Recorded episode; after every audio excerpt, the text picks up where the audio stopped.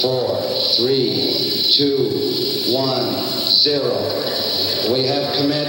We have. We have liftoff. Liftoff. E aí, pessoal, aqui quem fala é a comandante Maísa. Espero que todos estejam bem. Vocês estão no episódio número 54 do nosso querido podcast Nave Espacial Distorção. E como sempre, vamos chamar o astronauta Eric para compor essa cápsula. E aí, Eric? E aí, tudo bem, comandante? Tudo certo, e por você?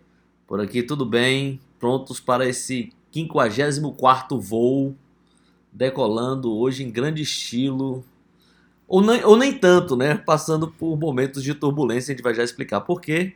Mas antes a gente vai falar o que a gente está ouvindo, é isso? Exatamente. Então fiquem aí e já volta.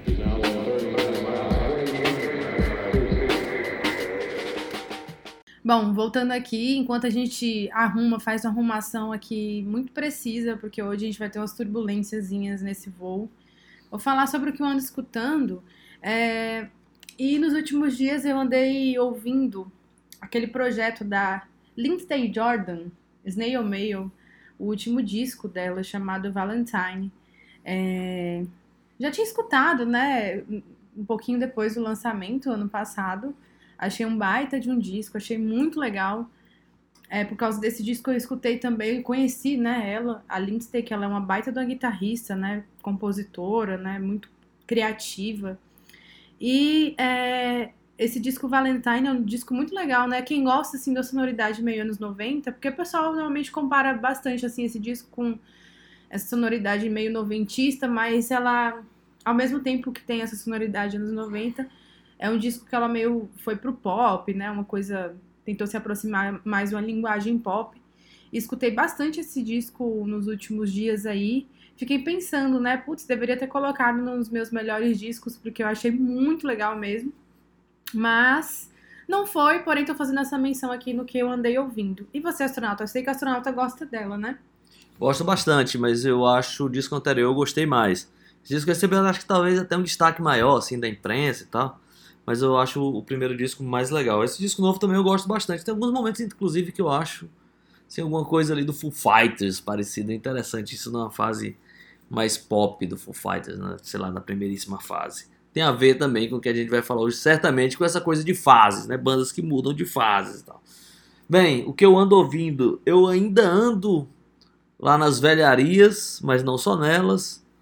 É, eu tô ouvindo, tem um box set aqui só de surf music chamado Kawabungai Surf. É, mostra ali a primeiríssima. São, são quatro CDs, as três primeiros CDs mostram a primeiríssima fase é, do, dos- dos- da Surf Music, né? Acho que o primeiro CD é só 60, e- o ano de 62, o segundo é 63 e 64, o outro é 65, não sei o quê. E o quarto disco vem até, sei lá, até ali os anos 90 e tal. Então é uma, um breve histórico do surf music americano. É, é muito legal, um monte de banda interessante. Putz, sensacional, É, não, essa, essa, essa é demais, assim.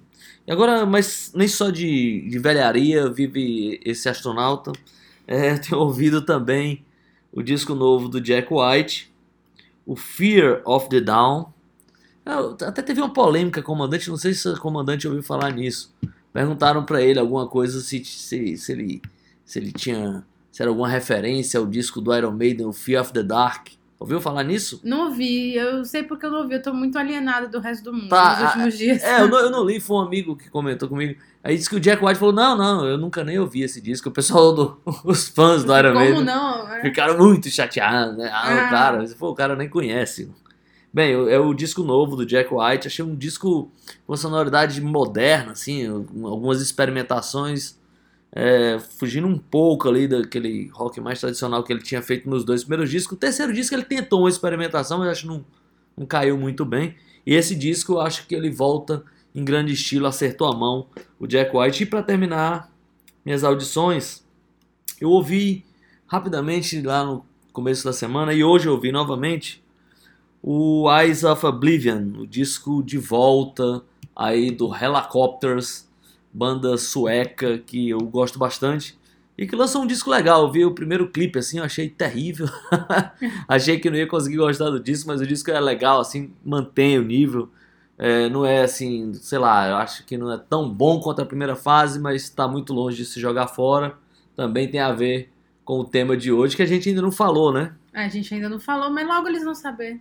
É, né? então é isso que eu tenho ouvido, comandante. É, muito, muito todas as três muito boas, especialmente aí a, o box de Surf Music. É, mas vamos lá, vamos voar aqui e a gente já volta.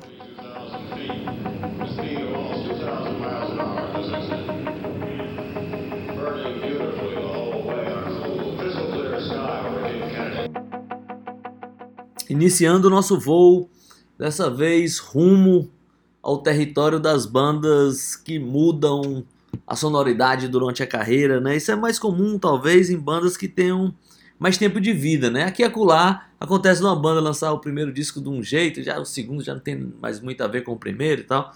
Tem aquelas bandas que mudam sempre, né? E que vão ganhando e perdendo fãs ao longo do caminho. Tem bandas que mantêm um estilo, ou o artista né, mantém um estilo durante o tempo, depois experimenta aqui, experimenta colar, depois volta. É, essa coisa da mudança é uma coisa muito comum né, na música, na arte, né? Os caras, até no, na própria pintura, né? O Picasso tem várias fases, né? Tal. As bandas também passam por isso, tem algumas que passam com mais facilidade, assim, não sei se se isso tem a ver também com a nossa passionalidade em relação à banda. Tem... Uma vez eu já, eu já pensei, vamos ver, eu já, já seja uma pergunta para comandante. Uma vez eu, eu tenho uma, tinha algumas bandas que mudam bastante, assim, eu, putz, eu sempre gosto. Daí eu fiquei imaginando se eu, se, eu, se eu gostava da maneira como aquele cara faz a música. Mesmo com estética muito diferente, às vezes um cara já na carreira solo e tal. Parece que a maneira como que o cara faz é que me encanta. Não sei se a comandante tem essa percepção também. Tenho, total. Inclusive, um dos meus maiores ídolos, eu posso falar isso, é, falar dessa maneira. Eu acho que se encaixa aí nessa, que é o Paul Weller, né? Porque eu gosto muito da Jam, gosto muito do Style Cons, gosto muito da fase da carreira solo do. São bem diferentes e ainda é. assim. Assim, você pega a carreira solo do Paul Weller, até que, tipo assim, ele tem um. Ele passa ali por. Às vezes tá um pouco mais puxado pro soul music, às vezes tem uma uma coisa mais, mais rock mesmo, né? Só que você pega o grande exemplo, que é ele mudar do The Jam pro Style Concert, são duas coisas completamente diferentes e eu amo as duas muito, assim. Eu amo o Style Concert demais, acho sensacional. E eu sempre ficava assim, ah, eu gosto mais do Jam ou do Style Concert. Aí uma coisa que eu não consegui decidir muito bem, mas eu acho que é isso, acho que é a maneira, às vezes, como tá a cabeça ali do compositor por trás, e independente, assim, do que a banda fizer ou o artista fizer, a gente vai acabar curtindo. O fato é que nem sempre isso acontece, né? E é por isso é. que a gente tá aqui hoje. A gente vai falar dessas bandas ou artistas aí que mudam de fase, a gente prefere mais uma fase do que outra, mas isso não quer dizer que a gente não goste da banda, ou não goste do artista, né, astronauta? É, às vezes muda esteticamente, né? Você gosta de uma fase ali, depois o cara vai por outros caminhos e, tipo, às vezes perde, você perde o interesse, né? É, Aconteceu... e às vezes acontece também, astronauta, rapidinho, de você. É, durante um tempo da sua vida aquilo fez sentido, né? E aí passa um tempo, você escuta e aquilo parece que para você envelhece mal. Não sei se acontece com você, mas acontece muito comigo. Muitas bandas que foram importantíssimas para mim quando eu era mais jovem e tal, escutava muito que hoje, assim, eu escuto só se estiver tocando na rádio mesmo, sabe? É, eu acho que até uma que eu vou falar que se encaixa um pouco nisso. Esse é um é, belo tema de programa também. É, mas esse tema aí é um, é, já, já não é especificamente o tema de é, hoje. Coisas que nós abandonamos no caminho, né? É, exatamente. Só que assim, muitas vezes a gente abandona, não é porque a gente não gosta, mas é porque realmente a gente perde o interesse, aquela coisa já ficou passado, já enjoou, né, de certa maneira. Mas fica lá guardado na memória afetiva. É isso aí. Então, acontece, né? O que a gente tá falando aqui, por exemplo, em para, um paralelo aí com o que a comandante falou com o Paul Weller, eu tenho mais ou menos ali com o Frank Black. Uhum. Assim, eu adoro a primeira fase do Pixies, assim. É, e depois a carreira solo, ele apontou para vários caminhos e todos quase eu gosto. Assim. Uhum. Raramente teve algum momento ali que o Frank Black lançou. Até tem uns dois discos lá que ele lançou que eu não, que eu não gostei. Sim, mas é muito pouco em relação à quantidade de discos. Depois que ele acabou a carreira solo também eu gosto. Depois ele monta o Frank Black and the Catholics. eu gosto também. Depois ele volta a usar o nome Black Francis, que era o nome que ele usava no Pixies, lança aí mais um ou dois discos com uma sonoridade já diferente do, do Catholics. E eu também gosto. Tem, ele vai lá para acho que não sei se pro Tennessee, um lugar assim, grava com os músicos veteranos, um disco tão completo, e eu também gosto. Então o cara faz um monte de coisa ali. E aí eu meio que entendi ali que tipo, você acha que é a maneira que o cara faz as coisas que, que me conquista. Mas agora vamos para as bandas. É, vamos para as bandas que a gente escolheu. Mas é isso aí, astronauta. Só queria falar que, ah, realmente eu acho que tem uns caras, né, que tem uma cabeça muito sem fronteiras, assim, para as coisas. Então, é absolutamente comum, né, que as bandas ou que esses artistas, eles acabem caminhando para locais mais diferentes, mais ousados, né, muitas vezes. O fato é que nem sempre o fã ortodoxo gosta disso, né? Acha que o cara tá. É, a carreira, a carreira longa também faz, faz É. isso, né? O cara começa com 20 anos, pô, às vezes a banda. É, o cara. Mas o cara tá com 40, não dá pra ele ficar Exatamente. fazendo a mesma coisa, né? É, não, e é, é a mesma coisa de você se imaginar fazendo. Tipo assim, você tem uma cabeça. A sua cabeça de 15 anos atrás, você vai ter a mesma hoje em dia? Obviamente que não, mas vamos lá. Eu vou falar da minha primeira banda, que já até, o astronauta até já citou aqui no, no começo do episódio. É, e eu falei em algum episódio aqui dos últimos, eu não lembro qual que é, que é o Foo Fighters. É, o Foo Fighters é uma banda que por um tempo eu gostei muito, né? É, ali na minha adolescência, mais precisamente em, em 2000 e... Aquele na- meados dos anos 2000, né? 2001, 2002, quando eles lançaram aquele disco One by One, eu já conheci o Foo Fighters, né? Da MTV, né? Dos clipes que passavam, que eram sempre muito divertidos e me cativavam bastante. Mas o primeiro disco que eu ouvi mesmo do Foo Fighters foi o One by One, que é um disco que eu gosto até hoje. E aí me trouxe, né, por conhecer o One by One, me trouxe o Foo Fighters ali do The Color and the Shape e o There's Nothing Left to Lose, que são os dois discos antecessores ao, ao One by One. E eu amo Foo Fighters, adoro Foo Fighters, assim, até o One by One. Eu vejo que ali no One by One eles vão para um caminho diferente já, né? Já vão modulando essa sonoridade que eles construíram a partir dos anos 2000, né, para frente. Mas os dois primeiros discos, em especial o There Is Nothing Left to Lose, é um disco que eu adoro, assim, muito, que eu escuto bastante até hoje. No entanto, lá do In Your Honor pra frente, eu não curto mais, assim. É uma banda que, pra mim, eu entendo lá que o Dave Grohl conseguiu conciliar lá uma sonoridade do Foo Fighters, né? E uma banda que é, sei lá, virou uma banda que toca em grandes es- estádios, né? E uma banda. Eu acho que assim, o Foo Fighters, é que eu, eu interrompi minha própria linha de pensamento. Encontrou ali uma sonoridade, mas ficou. Eu acho, eu acho que daí pra frente, né? Tem até um disco que é legal, o Wasting Light, que eu acho. Mas ficou uma coisa meio, tipo, parecia pra mim que era sempre mais do mesmo, mais do mesmo, então ficou uma coisa meio enjoativa. O fato é que gosto muito dos três primeiros discos.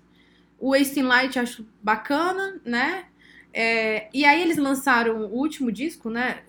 Acho que é Medicine at Midnight, que era um disco mais diferente, né? Eu achei até interessante porque eles saíram um pouco daquela única fórmula do Foo Fighters, mas é um disco que não foi muito bem recebido, não foi todo mundo que gostou, mas eu achei legal essa um pouquinho de ousadia, né, de ser um pouco mais diferente do que tinha feito anteriormente.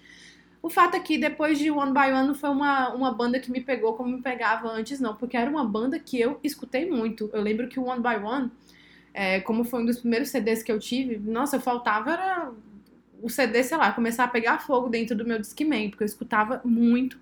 E é um CD que eu gosto até hoje. Então os quatro primeiros é. Os três primeiros. Os quatro, né? Porque o One by One é o quarto. O Full Fighters é o primeiro, The Color and the Shape é o Ah, segundo. sim, perdão. Eu esqueci do primeiro. Eu, esqueci- eu fiquei, eu É. fiquei aqui o tempo todo falando e tinha esquecido completamente do Isso. primeiro. É, não, mas até o One by One, é isso mesmo. É, o Foo Fighters é engraçado, porque é uma banda que eu demorei muito pra ouvir. Demorei muito assim, né? Naquele tempo, era pra internet, eu vi muito, é, eu demorava muito, eu não sei quanto tempo foi. Mas eu lembro que eu fiquei muito com o pé atrás, eu sempre porque eu era um, aquele fã número um do Nirvana, né? Então, assim. E eu eu- Cara, eu posso estar enganado, tá? Faz muito tempo que eu, que eu vi a propaganda do disco, né? sei lá, propaganda na revista. Mas é, eu acho que o meu ranço com o Foo Fighters lá no comecinho foi muito por causa dessa publicidade. Que era uma frase, que, que eu posso estar enganado ou não, mas o que tem na minha cabeça é que, que eles lançaram é, a propaganda do disco, a frase era a seguinte: o disco, o disco novo da, da, daquela banda que você já conhece, alguma coisa assim. Ou a banda nova, daquela, sei lá, da, fazia uma alusão ao Nirvana, né? É, tipo, eu achava aquilo estranhíssimo, assim, tipo, bem. E aí eu criei imediatamente, parecia uma picaretagem para mim, né? Pra, sei lá, né? adolescente, né? Então, ah, pegaram o cara ali do, do, da bateria, botaram ele na frente e agora estão dizendo que ele tá dando continuidade. Daí eu demorei muito para ouvir. Bem, mas em algum momento eu quebrei essa, esse preconceito, ouvi e adorei também. E aí eu gosto também bastante dos primeiros discos do, do Foo Fighters até o There Is Nothing Left to Lose. O One by One eu já acho bastante irregular, assim. Eu lembro que os primeiros clipes eu gostei bastante, fui, fui muito empolgado ao comprar o disco. Quando eu comprei, para mim foi meio um balde de água fria, já não foi o que eu esperava. E aí, a partir do In, In Your Honor, é, eu já achei o disco. Putz, e aí o Dave Grohl já começou, né? Todo disco Foo. A partir dessa época, ele começou a falar muito, assim. Quando ele foi lançar esse disco, ele falou assim: ah, vai ser o, o Physical Graffiti do Foo Fighters, assim. Putz, aí era um disco que era, ele já era duplo, né? E era um disco elétrico, outro acústico. Aí começou essa, né, essa palhaçada. e aí eu acho muito irregular, assim, também. Eu gosto do Wasting Light. É aquele Echo, Silence, Patience and Grace. Putz, é muito fraquinho, assim.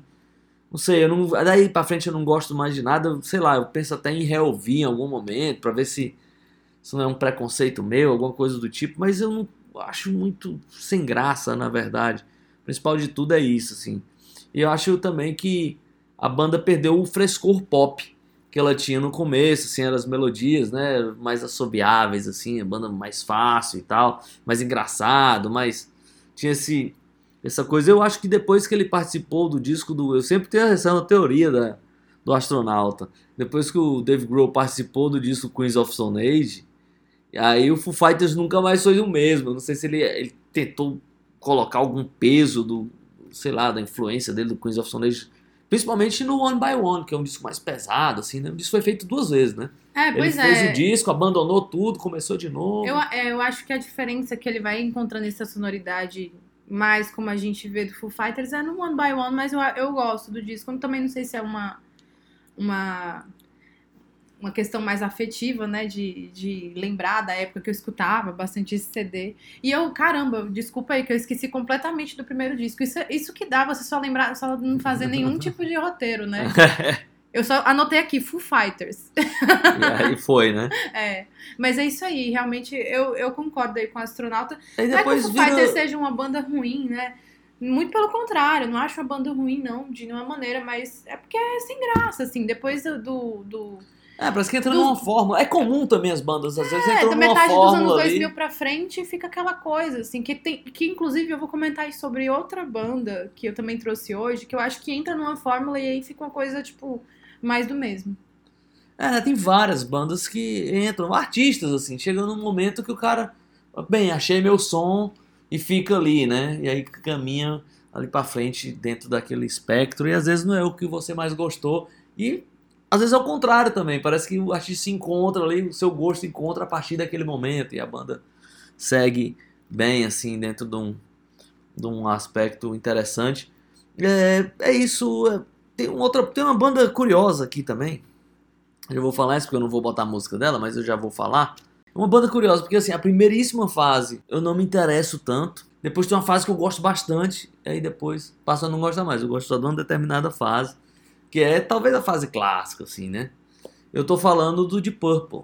Ah, sim. Primeiríssima fase não me interessa tanto, né? Aqueles discos 68, 69, que é lá com Rod Evans, né? No, Sim. vocais e tal. A partir do Deep Purple in Rock é que o bicho pega, né? E eu acho que vai pra mim de disco de estúdio, né? Vai até o Come Taste the Band, que é o, é o disco já sem o Blackmore também, né? Com o Tommy Bolin na guitarra, um disco funkeado, putz, esse disco eu acho sensacional. É, assim. eles começam a ter um lance de funk, assim, Burn, né? Começa. É, no Porque- Burn. É, é, com o Coverdale entra. Coverdale. E o Glenn Hughes no baixo. E o Glenn né? Hughes, é. E aí diziam, né? Dizem isso, que o, o Rich Blackmore sempre foi um cara meio conservadorzão, não queria, né? Essas sonoridades diferentes e tal. É. E que ele relutou, mas na hora que entrou, casou muito bem, porque o Burn é um puta disco, né? Cara, o Burn, o Strombinger É. e o Come Taste the Band, cara, é muito legal. Aí depois tem o Made in Europe, mas é um disco ao vivo, né? Então, a partir daí, meu interesse pelo Deep Purple cai vertiginosamente, assim. O disco de 84, O que é, né? o que é interessante, Stranger. né? Que o pessoal gosta muito do Perfect Strangers, né? É, pra mim já é um disco assim meio sem graça, assim. Aí depois, aqueles discos ali dos anos 80, né, 90, e putz, os últimos eu não posso nem falar nada porque eu não ouvi, né, mas a sonoridade ali, a partir, sei lá, de 84, né, que é onde o Perfect Stranger entra aí, já, já não é uma fase que me interessa realmente, então... É dessas bandas aí, que tem várias fases. Tem, eu separei aqui mais um monte de outras bandas sei lá, tem até umas bandas assim, sei lá, o Emerson Lake and Palmer. que eu gosto também, assim, mas eu gosto só da primeiríssima fase, né? Até 73. Depois, putz, aí já. Até. Cara, bem, tem aqueles discos Works, né? Volume 1 e volume 2. Putz, ali já é um puto exagerado, né? Orquestra, não sei o que e tal. Acho bem chato. Mas o, o, o Emerson Lake Palmer, até 73, até o Brain Salad Surgery, é muito legal. Aí depois, bicho, aqueles Works Volume 2 eu acho muito chato, assim, orquestra, que e tal. Aí depois vem uma sequência de loucura, né? Tem aquele Love Beach, que é, putz, ali, putz, também tem uma das piores capas da história, né? É, essa, ca- essa capa, ela é aquele disco, quase imbatível. é, Black Moon, aí, cara, aí desanda tudo, assim. Então, mas até 73 é uma banda que eu acho muito interessante, assim, apesar de muita gente criticar, né? Aquele progressivo mais durão, mais clássico, assim. Mas eu gosto bastante. E depois, na hora que entra ali no Works, eu imediatamente perco o interesse no Emerson Lake and Palmer. É isso, comandante. Agora acho que já tá em hora de É, música, a gente pode é já isso? colocar uma música aqui pra tocar. Já que eu vou falar primeiro a primeira música, né? É, vou colocar aqui o Foo Fighters, né? Mas eu não vou colocar da fase que a gente não gosta. Eu vou colocar da fase que a gente gosta. É uma música muito conhecida aí pela galera, por todo mundo, chamada Generator. É uma música que eu gosto bastante. Eu acho tem muita criatividade nessa banda e aquele, como o astronauta comentou, aquele frescor pop. É, e, putz, esse disco, There Is Nothing Left to Lose, pra mim é um disco que não envelheceu mal em comparação com outros discos mais atuais do Foo Fighters. Disco que eu escuto hoje, assim, muito bem. Acho que tem. é, ele tem tudo a ver, assim, com o momento de hoje, também o momento. Naquele momento que foi lançado, né, em 99. Vamos aí ouvir Generator e a gente já volta.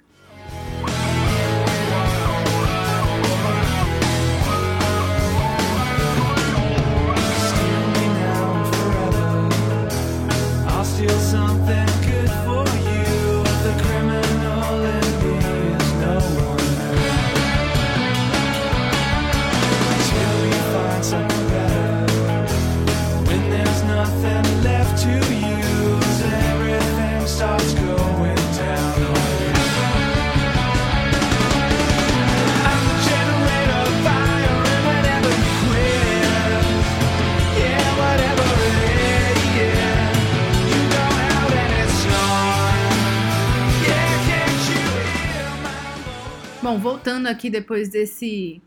É um hit, né, do Foo Fighters também, apesar É, eu de não lembro- ser um hit dos hits, mas também é uma música bastante conhecida, lembro- todo mundo gosta. Eu lembro até que o clipe era de uma. Pelo menos que eles transformaram em clipe, foi uma apresentação deles ao vivo numa premiação e tal. É, É. interessante. Eu gostava de ver também isso ao vivo. Agora eu quero saber do astronauta. Eu sei que ele já falou de duas bandas, mas a gente teve lá o Foo Fighters nesse primeiro bloco como uma, um destaque da banda que eu trouxe, mas eu quero saber aí do astronauta o que mais ele tem de bandas aí que ele gosta de uma fase, mas não gosta de outra. É, eu vou falar de uma banda. Essa, essa banda é uma banda curiosa, assim, comigo. É porque normalmente você tem aquela coisa, né? Não sei, talvez uma coisa geracional. Eu não, eu não gosto muito de músicas isoladas. Sempre foi, foi acostumada a gostar de disco, né? Pô, eu gosto desse disco, não gosto daquele, gosto disso. Aqui e acolá, gosto ah, de uma música de outra e tal. Então, normalmente com banda também é assim, ah, eu gosto de uma fase tal, eu gosto de tudo, ou não gosto de nada. Mas tem uma banda que eu gosto de apenas um disco. Isso é mais curioso de todos, assim. E eu não lembro de, de uma outra banda eu ter esse mesmo sentimento. Mas acontece isso comigo em relação ao Stone Temple Pilots. Nossa, eu adoro Stone Temple Pilots. Cara, eu só gosto de uma fase, quer dizer, é, de, De um uma fase, disco, né? De né? um disco, né? Que é o disco deles de 1996, é o terceiro disco da banda, o Tiny Music Songs from the Vacation Gift Shop. É, cara, eu adoro esse disco, eu acho sensacional, assim. Eu ouvi esse disco assim, até furar e tal. é- e é meio que. Quase que encerram a primeira fase, assim, né? Apesar de em 99 eles voltarem com o disco, só são três anos de diferença. Mas a banda entrou meio no. deu uma parada e tal. Nesse meio tempo, o, o Scott Wayland lançou o disco dele solo, que eu acho até interessante também. E, e o resto da banda. é, isso, é, isso é tudo muito curioso, assim. O resto da banda montou uma outra banda sem o Scott Wayland chamada Rock Show. E aí eles fizeram um disco que eu gosto bastante também. É curioso, assim, que eu. Nessa fase eu virei um fã ali, meio do Stone Temple Pilots e tal. Porque eu gosto bastante desse disco, do Tiny Music.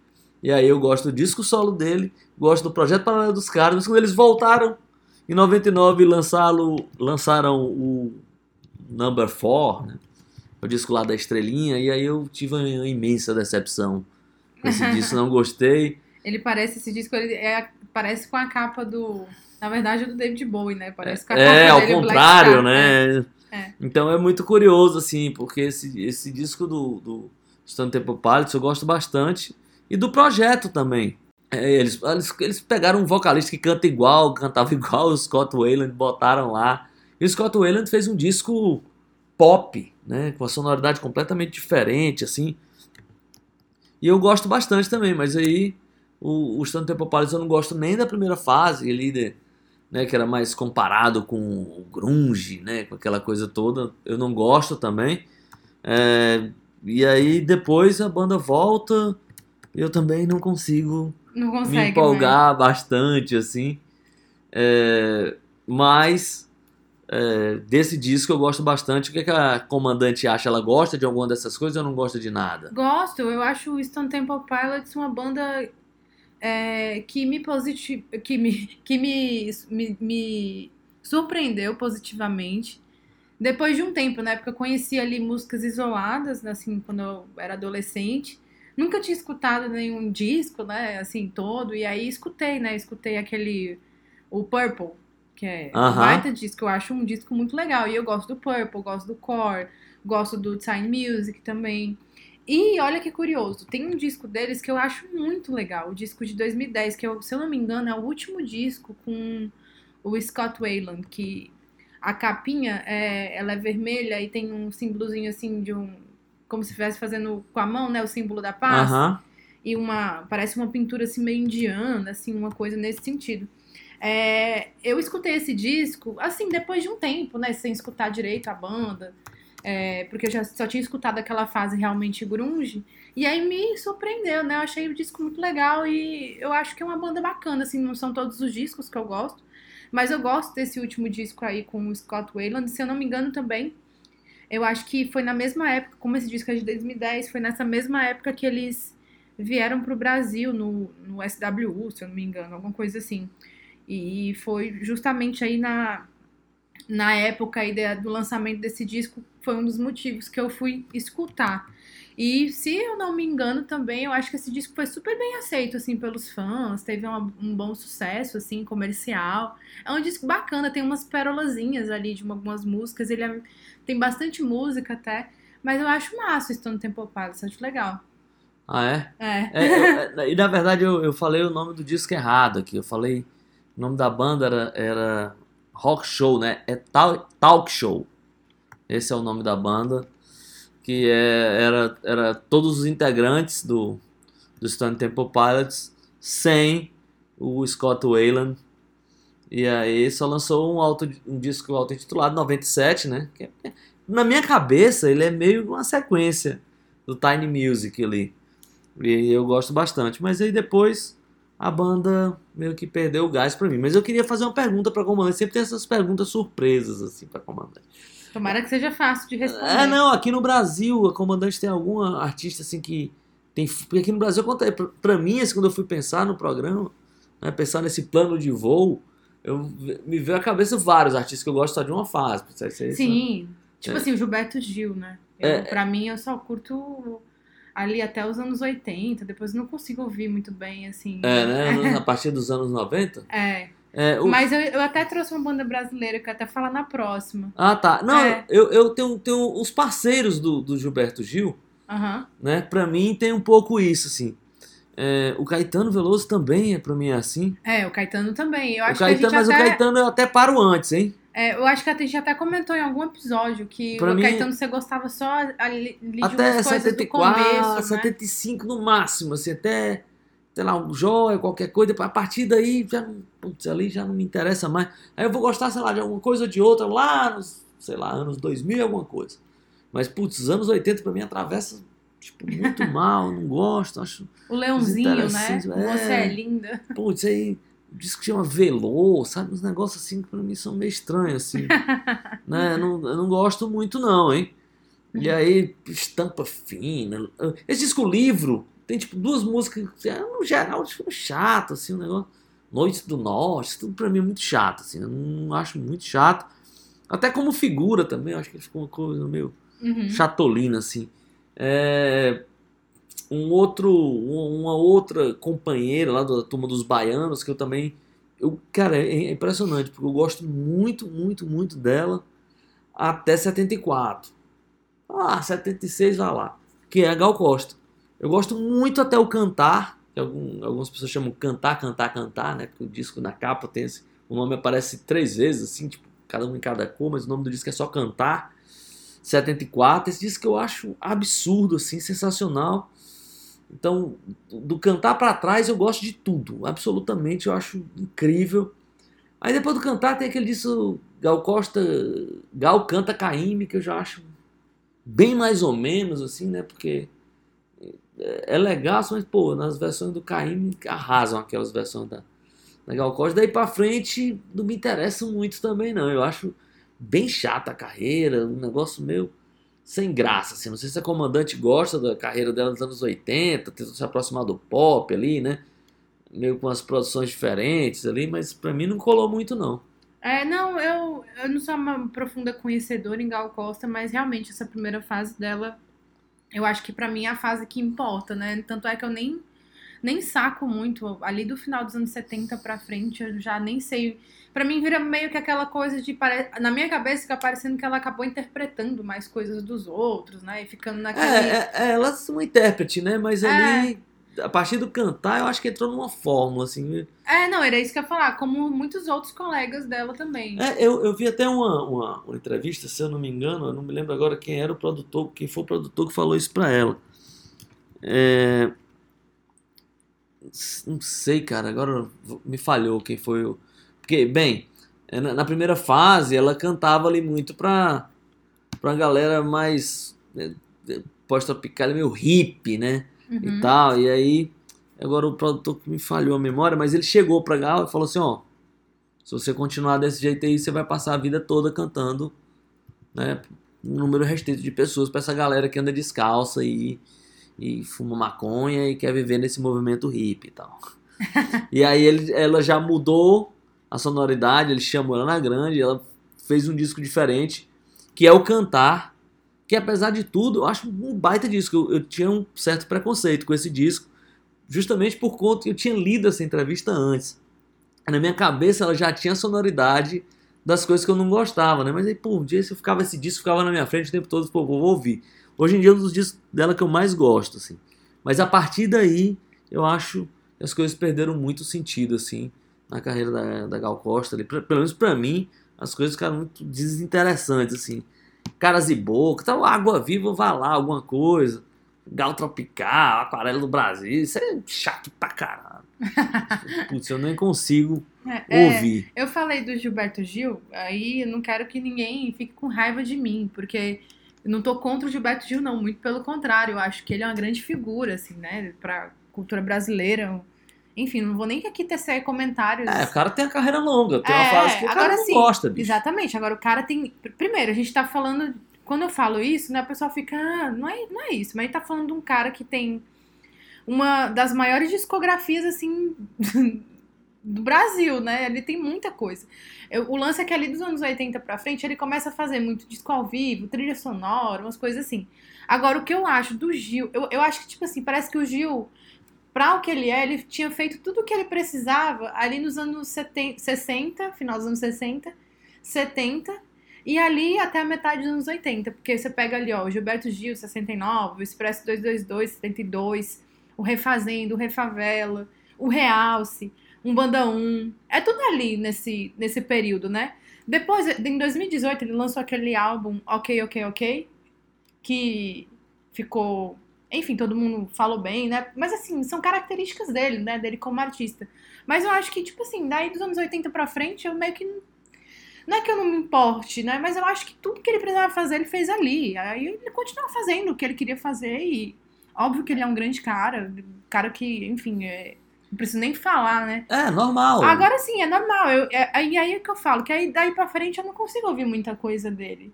Mas, assim, tudo que ele fez, pra mim, é um cara realmente fantástico. Eu não vou nem falar, assim, porque todo mundo sabe o cara que ele é, grande figura. É, é também. Mas é um exemplo, assim, de artistas, assim, que depois de um tempo eu não precisei mais ouvir pra, pra eu ficar deslumbrada, entendeu? Quando lançou- ele lançou esse disco em 2018, aí, assim, o que foi, o que foi falado, inclusive, nas críticas, era tipo assim, que é, é, o Gilberto Gil não precisava mais surpreender a gente. E foi justamente isso que eu senti, sabe? Putz, ele não precisa fazer mais nada. Porque tudo, assim, que ele podia fazer, ele já fez, sabe? Então... Eu acho, eu acho mais ou menos isso. Por isso que eu não consigo escutar muito pra frente, não, dos anos 80 pra frente. É, e é normal, assim. é- as pessoas às vezes confundem as coisas assim, né? De tipo, ah, todos os discos. Não, às vezes o cara é influente nos três primeiros discos, e depois ele não é mais influente. Ou bandas que só existiram, o cara só lançaram um disco e tem uma influência sobre uma geração inteira, né? Sei lá, o Velvet Underground lançou quatro discos, mas influente mesmo são dois discos, né? É. o lá três, né? mudou todo, tudo que aconteceu pra frente, assim, todo mundo tinha aqueles discos ali como uma grande influência. E aí o Lou lançou mais, sei lá, quantos discos, mas nada tão influente quanto os primeiros discos do Exatamente. Velvet Underground, né? É. Então, É o que eu é, acho é do normal Gil. de acontecer uma série de discos que, pô, não vai mudar a vida de ninguém. É o que eu acho do Gilberto Gil, que ele é um cara que ele. Cara, tudo que ele podia fazer, ele já fez, entendeu? Isso não quer dizer que eu não quero que ele não faça mais nada, não é isso. Mas assim, realmente eu não fico empolgada. Se. Ah, vou ouvir aqui um novo disco do Gilberto Gil. Eu me empolgo bastante com os primeiros lá, né? E é isso. Mas vamos lá, agora já tá na hora de música, hein? Já tá passando do, do tempo aqui, mas vamos voltar para o Stone Temple Pilots, para o disco único que eu gosto, o, Tiny, o, tal, o tal do Tiny Music. A gente vai ouvir um trecho agora de Big Bang Baby.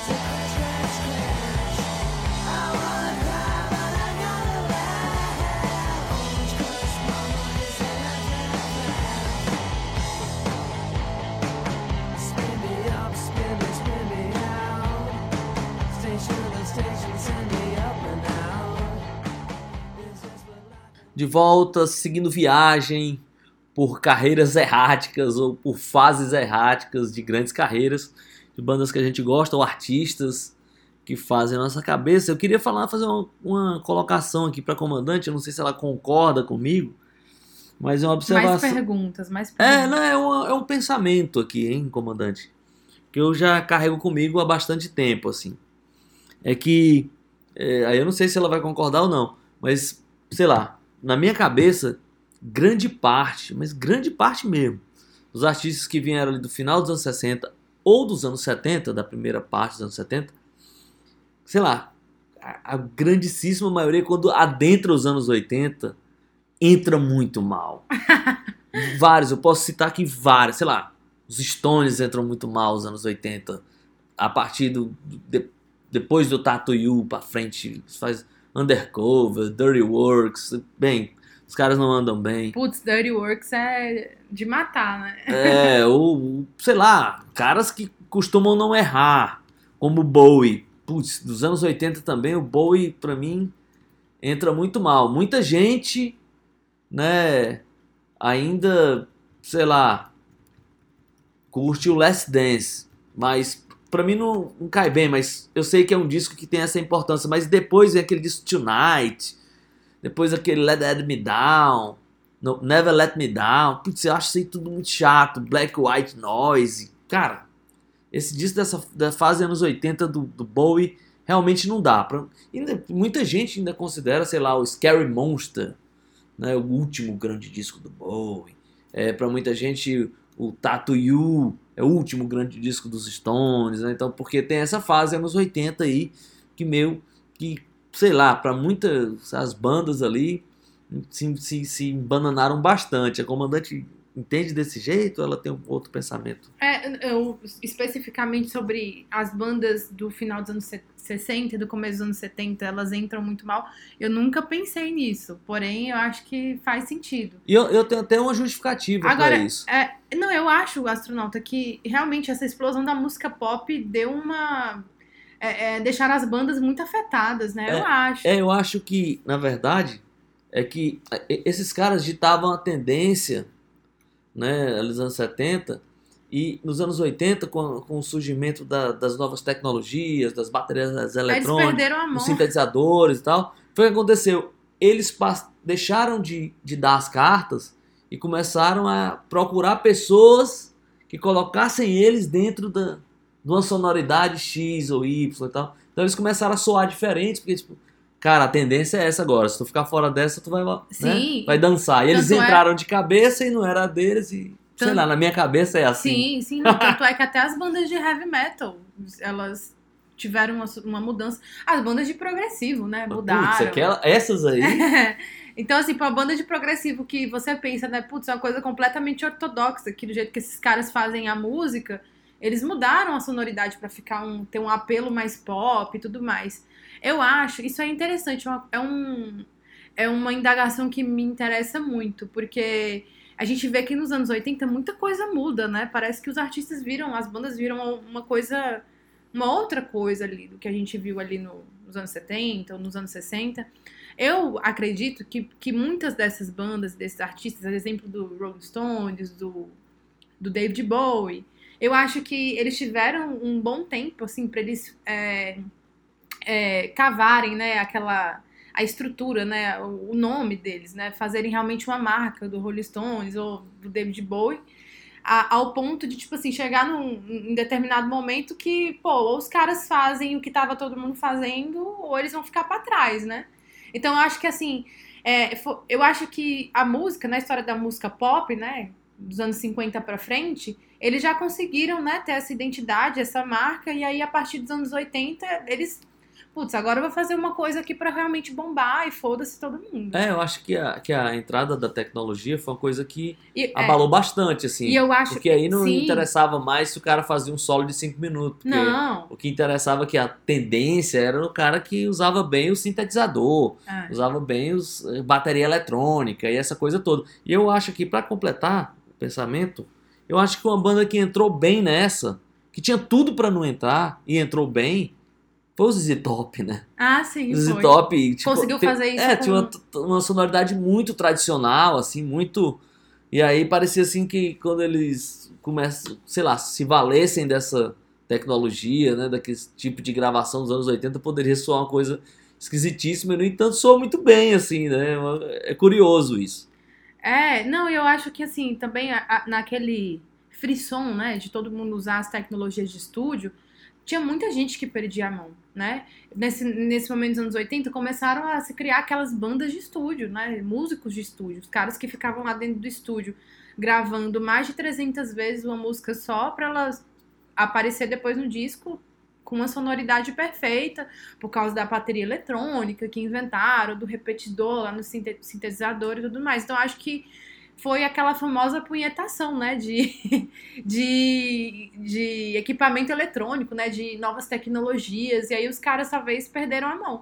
E aí eu acho que um grande exemplo, né, são as bandas de heavy metal. O Iron Maiden fez isso, o Judas Priest fez isso, É, muita gente fez É. isso, né? As bandas progressivas, a gente já falou, né? O, o Yes entrou. o Genesis fez É, isso. todo mundo entrou, assim, numa parada, porque, tipo assim, o moderno é era a sonoridade do The Cure, né? É.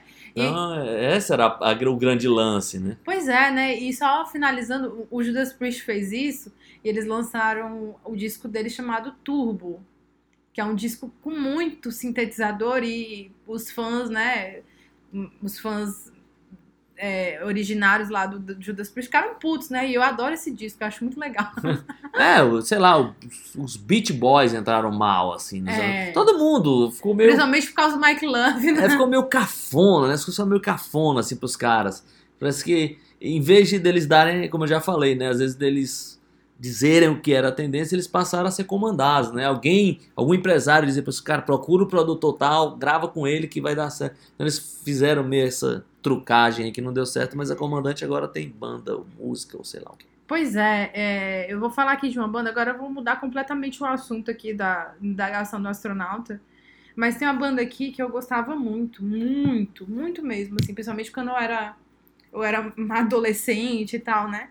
Que eu era um pouco mais apegada com esse nicho do heavy metal e metal, né? E outras coisas, outros subgêneros do metal, que era o Sepultura.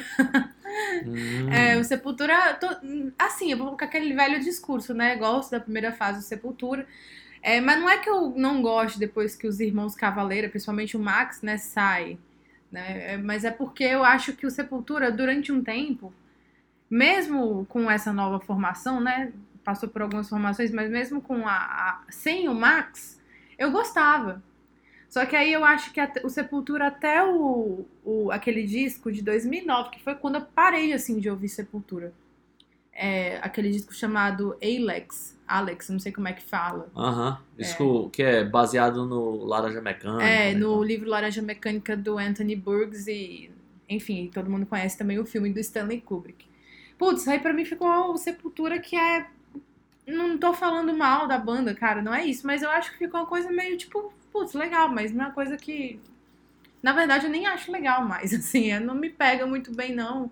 É, eu acho que ficou. Putz, eu posso resumir o Sepultura nesse disco, que foi o último disco que eu escutei.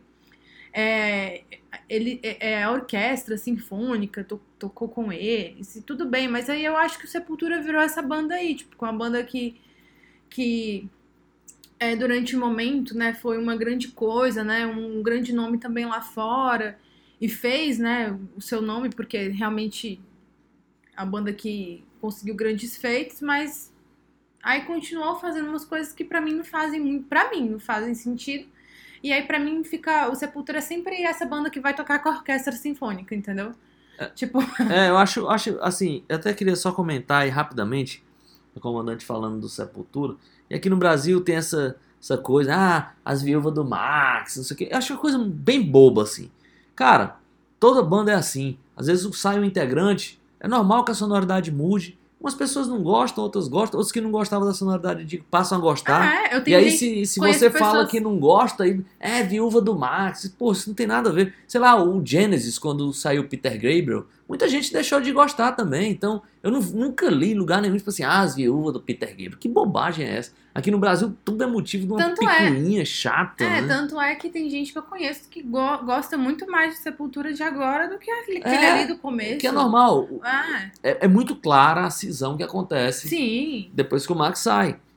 E muita gente gosta mais de uma fase, outras pessoas gostam de outra. E Mas eu- aqui no Brasil ficou essa, E, essa coisa, né? e a minha Ah, questão. no ACDC acontece isso. Conheço É. gente que gosta da fase do Bon Scott, tem gente que gosta da fase do Brian Johnson. E tudo bem, né? Não, não ouço Mas fica esse negócio, ah, porque o cara quer tá esperando o Max, não tá esperando nada. O cara gostava daquela fase, o outro gosta de outra e acabou. Aqui no Brasil tem essa, essa coisa dessa picuinha que eu acho bem chata, assim. É, tanto é que depois da saída do Max, eu ainda curto Sepultura. Tem uns É. discos ali pra frente que eu gosto. O que eu não gosto, assim, pra mim, ali da met- do começo ali de 2010 pra frente, ficou uma coisa meio tipo. Um disco assim atrás do outro que fica. Não sei nem, não são nem muitos discos, mas assim, pra mim, o Sepultura hoje é uma banda que não me anima, entendeu? Como antes animava, ficava realmente muito animada. E não é por causa da saída do Max, não, mas é porque realmente pra- parece que ficou muito batido, agora pra mim, né? Aquela coisa assim que, putz, legal, mas não vai me animar pra eu. Ah, amanhã vai lançar um disco de Sepultura, putz, eu vou parar tudo pra escutar. Não, eu vou escutar só se eu tiver um tempo, se eu tiver com muita curiosidade. Mas é claro que isso eu não tô falando da qualidade dos músicos, da banda, etc e tal. Não tô falando disso. É uma coisa que ou pega pra você ou não pega. E pra mim não pega mais. Com muito tempo, eu gostei. é, O Sepultura acho que foi uma das bandas que eu mais vi show na vida, assim. Gostava mesmo, assim. Eu nunca perdi um show deles, assim. Tem um disco em casa e tal. Mas hoje em dia não faz muito sentido. E agora música, né, comandante? Nós É, já estamos, é. nosso combustível já tá. né? É, vamos aqui ouvir música. É, já que eu falando das viúvas do Max Cavaleira, vamos ouvir a Rise só pra galera falar que o Distorção é viúva do Max Eu, Cavaleira. eu acho até que a capa do Arise parece com a capa do Alex, né? Sim, é eu verdade. acho que é uma conexão ali. É verdade. Vamos lá, a gente já volta.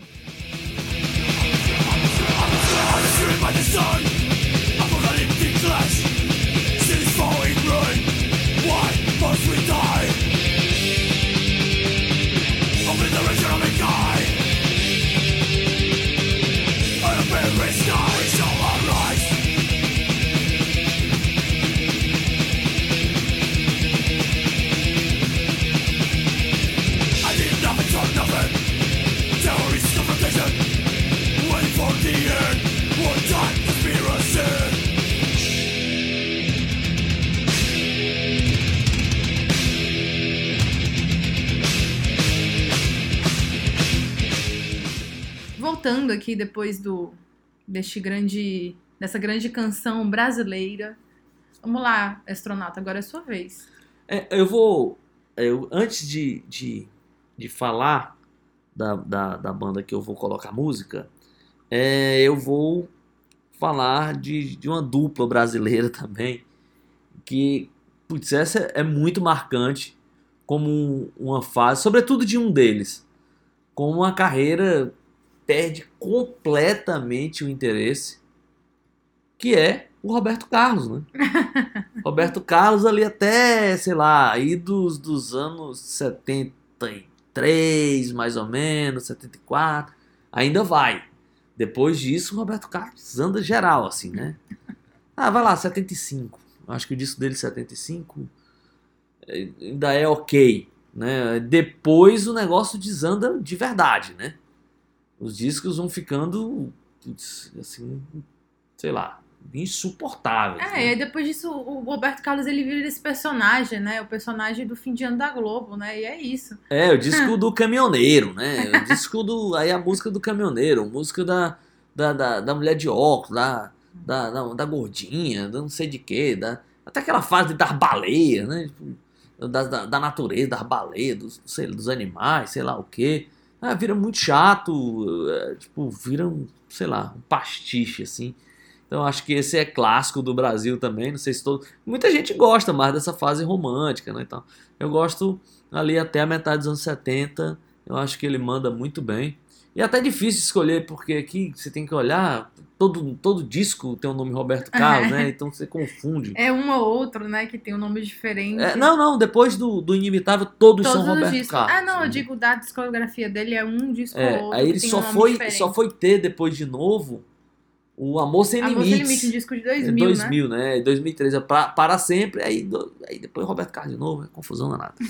Bem, o parceiro dele, o Erasmo Carlos, também tem uma fase que é meio dureza, assim, de aguentar, hein? Que eu acho que o Erasmo Carlos, depois de Amar pra Viver ou Morrer de Amor, também entra numa fase meio obscura ali, hein? Tem aquele disco Buraco Negro, de 84, o Erasmo Carlos de 85, o Abra Seus Olhos, 86, isso aí, putz, apesar do tempo claro, cara, esses discos são muito qualquer coisa, hein? Aí eu acho que o Erasmo Carlos volta a brilhar, né? Deixa eu ver em qual disco, no... Pra Falar de Amor, de 2001. Esse disco é bom pra caramba, hein? Aí, mas ele passa, sei lá, toda a fase, anos 80, muito mal, né? E anos 90 também, anos, Anos 90... 80 e anos 90, Anos né? 90 Porque, pior ainda, porque sabe? pra falar de amor é já nos anos 2000. É, né? Homem de Rua, cara, esse disco aí, putz, é inacreditável, né? E aí, assim, ele lança esse disco pra falar de amor, que é legal. Aí depois um lance de Santa Música, esse disco aí também é du- dureza de aguentar, hein?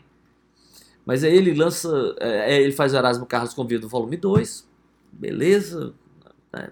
tipo, meio, né, um revival ali do Erasmo Carlos Convida dos anos 70, dos anos 80, comecinho dos anos 80. Aí depois ele lança um grande disco que é o Rock and Roll, Sexo é legal também, aí, aí ele fica mais com uma discografia muito mais interessante. Então eu queria falar desses dois grandes aí, até eu voltar, né, a falar, a comandante falou, o Sepultura não queria deixar o mundo do metal para trás, ou pelo menos da- das grandes influências ali do metal, para falar do nosso querido Black Sabbath, que tem uma fase que eu acho assim muito chata, muito chata mesmo assim. Eu acho que o Black Sabbath até 83, até o Born Again, que é o disco com Dave Coverdale, né? Não, é com Ian Gillan, desculpa. É. Eu me enganei aqui, eu tava falando de Eu Purple. fiz aquela cara de interrogação. Ah, é, a comandante me mandou um cartão amarelo aqui, rapidamente. Não, mas eu já, você já tinha me mandado um mais É, cedo. e aí, é, o Born Again, de 1983, ainda é um disco que eu gosto bastante. Apesar de ser um disco muito criticado, a capa estranhíssima, até já falamos desse O no bebê disco da- diabo ali, das né? capas aqui. É, ele, ele que é. Né, tem a capa do Depeche Mode que é igual de um single e tal. Bem, esse disco de 83 até aí eu acho que a banda manda muito bem. A, a fase do Ozzy clássica, não há o que falar, não, sabe, não dá pra tirar erros. nada. É. Pô, depois os dois discos de estúdio do. do com o Dio são sensacionais, né? Sim. Heaven and Hell, Mob Rules. Aí tem o Live Evil, mas aí é o disco ao vivo, não conta tanto, né? O Born Again, que é um ponto fora da curva, assim, mas eu gosto. Putz, o Born Again eu acho, eu acho violen, violenta, eu acho uma pedrada, é massa é, esse eu disco. acho muito legal. Depois eles vêm com uma sequência de discos que aí eu não consigo é, muito bem, assim. E também é uma fase estranha, assim. É, os, tipo- os caras estão sempre em umas fases complicadas, é, mas, muda de integrante toda mas é hora, disputa né? toda hora, e uma confusão doida. É, né? Aí entra que- esse Seventh Star, o The Eternal Idol, é, o Headless Cross, Headless Cross, o Tyr, né? Isso aí tudo eu acho muito chato, cara. E aí passa, sei lá, sei quantos vocalistas ali, Tony Martin, não sei o que, eu acho que muito chato, não consigo. Inclusive, o Seventh Star, é, muita gente gosta desse disco, ela, pô, foi ouvir, cara, umas baladas, um negócio. E aí é que eu falo, né? É, é, é a banda lá dos anos 70 que entra mal nos anos 80. O Black Sabbath, aí eu acho que entra muito mal. Em 92, lança ainda um disco que eu acho legal, The Humanizer, né? Que pra mim é um ponto também fora da curva, porque é um disco legal no meio de tanta coisa que eu acho chato. Depois volta, né? Cross Purpose, que muita gente elogia, né? Talvez o melhor disco com Tony Martin, eu também não gosto. Forbidden, que acho que ninguém gosta, acho que nem o Wyoming gosta desse disco. né? E depois tem aquele Reunion, mas é ao vivo, né? Tem duas músicas. E finaliza lá em 2013 com o 13, né? Ou 13. Que aí é um disco, baita disco, mas sei lá, de 80. O último de 83, né? Até 92, aí depois volta pra disco ruim, que é 94, 95. Pô, cara, é uma fase muito grande lançando disco ruim. Apesar do Wyoming, né, continuar em. Se você ouvir os discos, tem uma- um hit, ou quer dizer, uma música ou outra que tem aquele riff matador, né? Mas É, no máximo o riff, mas o sonoridade é isso, chato. enquanto isso, nos anos 80, o Ozzy É, o Ozzy, né, fez ótimos discos, é, assim. tava, tava ficando cada vez mais, é, tipo, O cara se garantia sozinho, né? É aquela famosa história, assim, né? Que aconteceu algumas vezes na música e que é muito surpreendente, assim. Sai um, um integrante da banda que ninguém dá, dá muito crédito, né? Tipo assim, ah, não é o cara que compõe, não é o cara que não sei o quê. E às vezes o compositor, o cara continua com a banda e ele não consegue repetir o que aquele cara fez fora. é, porque Acontece o cara às vezes isso, não né? tem. Porque tem a carisma, muitas vezes, do cara que tá ali, como o Ozzy tem, né? Obviamente, o carisma dá demais. É, mas vamos lá, já que vamos Agora vamos de música. de música, né? Eu falei aqui do Black Sabbath. Vamos. Vou, vou com a música do Born Again, que é o último disco assim da, da fase do Black Sabbath que eu gosto bastante. A gente pode ouvir a música que abre o disco, Trashed. Vamos nessa e a gente já volta. It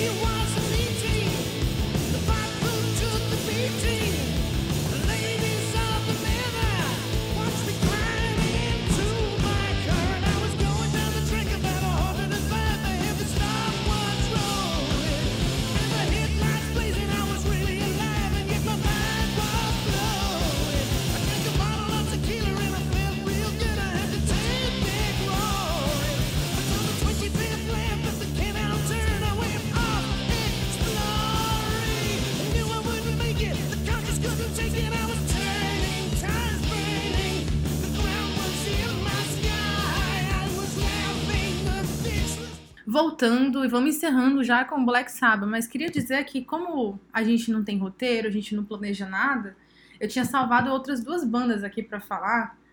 Uma, uma, o pessoal diz que é um- uma falha de caráter minha, por gostar, né? Mas eu gosto do YouTube até o até o disco, até antes do Joshua Tree. Eu acho que o Joshua Tree é um disco todo mundo gosta, eu acho um disco, putz, é, chato demais. Inclusive, eu vi um amigo meu esses dias falando do YouTube, falando que o Joshua Tree é um disco que envelheceu super mal.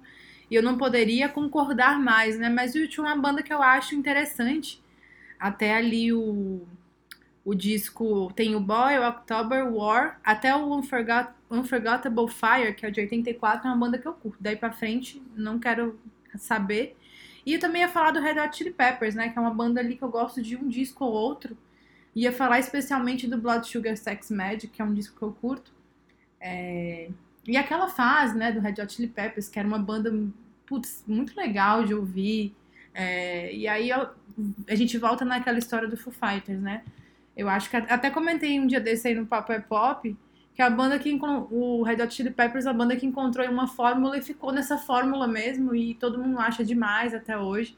E não é uma coisa que me deixa muito interessada não, mas só queria citar aqui, já que a gente já tá encerrando pra gente falar das nossas efemérides. É, O, o Papo é Pop, a comandante falou aí, mas ela não explicou. É um outro podcast que ela faz. Fala aí, comandante, já vende Na esse ver- peixe. é, não, na verdade é um canal. É, é, Atualmente tá só no YouTube, é isso? é, não, acho que os meninos estão colocando no Não, não, Spotify. não, ainda não, sei, Não sei. Não, não, eu tô acompanhando. Por enquanto não tá, não, mas no YouTube eu tô vendo. Tá vendo? O astronauta sabe mais que eu.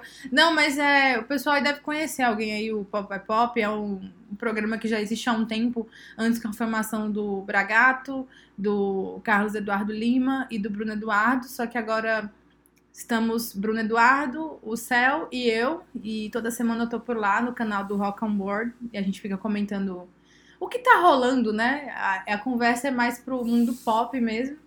E eu tô participando lá com os meninos. Quem quiser dar uma olhada, é só colocar no canal Rock on Board, que vai aparecer lá toda, se eu não me engano, toda terça-feira. É muito legal, hein? É, só pra terminar, sabe, falou do Red Hot Chili Peppers, né? É. É uma banda que eu gosto bastante, até o One Hot a Minute. One Hot a Minute é um disco eu legal. gosto é. bastante, assim, todos os discos eu gosto. Aquele comecinho Né? também, você Putz, curte? aquele comecei um curto demais. Até aquele, putz, o disco amarelo lá, o Mofo Plane, não sei o que, é um Uhum. nome bem grande, assim, eu nunca lembro o nome desse disco, que é o último disco com Hell Slovak, aquele disco que eu adoro, é um, quase um funk metal, assim. O Mother's Milk eu acho demais, Blood Sugar Sex Magic gosto muito. É, o Californication também é um disco que eu gosto, eu não consigo mais ouvir hoje, mas na época eu lembro que eu gostei. O By The Way eu já não... E aquele Stadium Arcade eu acho irregular, mas daí, daí pra frente... Do, do By The Way pra frente já é bem eu não consigo também. É uma banda que entrou nessa fórmula chatolina, assim. E aí é isso. É Eu- isso, eu né, tenho-? É, é isso aí. Tem um monte de outras bandas Pra aí. falar, mas não- deixa pra parte 2. É, deixa pra uma parte 2 aí. A gente olha assim pras discografias, né? E tem banda que muda pra caramba e você gosta, né? É, pode fazer qualquer Mas coisa. você inicia ali, tem umas bandas dos discos dos anos 80 também que são passáveis, assim, né? Você ouve anos 90. Ah, eu, eu gosto de tudo do ACDC, cara. Não tem É. nenhuma coisa do ACDC que eu... eu nunca acho ruim, mas também É. o, o, o, o- o Motorhead tem uma fase também. Mas, bem, isso é um outro momento, é uma outra coisa. Pois Vamos- é, mas a gente encerra essa parte aqui principal do episódio, mas a gente fica pra falar das nossas efemérides. É isso.